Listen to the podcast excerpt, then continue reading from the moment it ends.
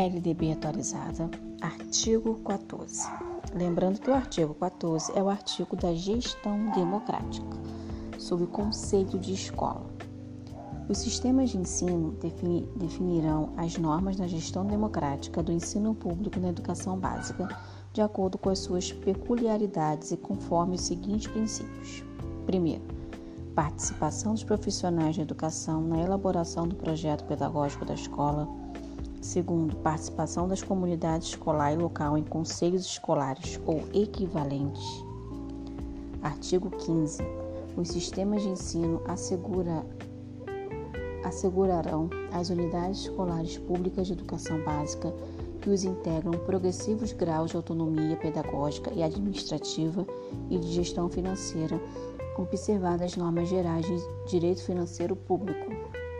Artigo 16. O Sistema Federal de Ensino compreende: primeiro, as instituições de ensino mantidas pela União. Segundo, as instituições de educação superior criadas e mantidas pela iniciativa privada. Terceiro, os órgãos federais de educação. Artigo 17. Os sistemas de ensino dos estados do Distrito Federal compreendem: primeiro, as instituições de ensino mantidas, respectivamente, pelo Poder Público Estadual e pelo Distrito Federal.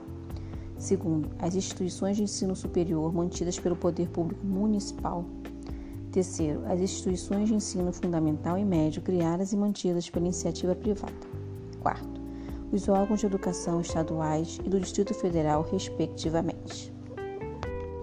Parágrafo único. No Distrito Federal, as instituições de educação infantil, criadas e mantidas pela iniciativa privada, integram seu sistema de ensino.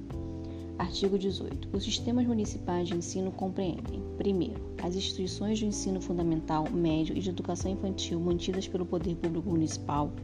Segundo, as instituições de educação infantil criadas e mantidas pela iniciativa privada.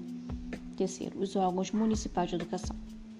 Artigo 19. As instituições de ensino de diferentes níveis classificam-se nas seguintes categorias administrativas: primeiro, públicas, assim entendidas, criadas ou incorporadas, mantidas e administrativas pelo poder público. Segundo, privadas, assim entendidas, assim entendidas as mantidas e administradas por pessoas físicas ou jurídicas de direito privado. Artigo 20.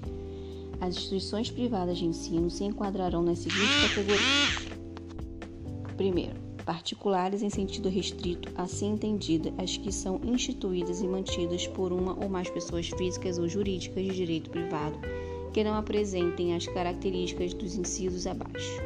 Segundo, comunitários, assim entendidas que são instituídas por grupos de pessoas físicas ou por uma ou mais pessoas jurídicas. Inclusive cooperativas educacionais sem fins lucrativos que incluam na sua entidade mantenedora representantes da comunidade.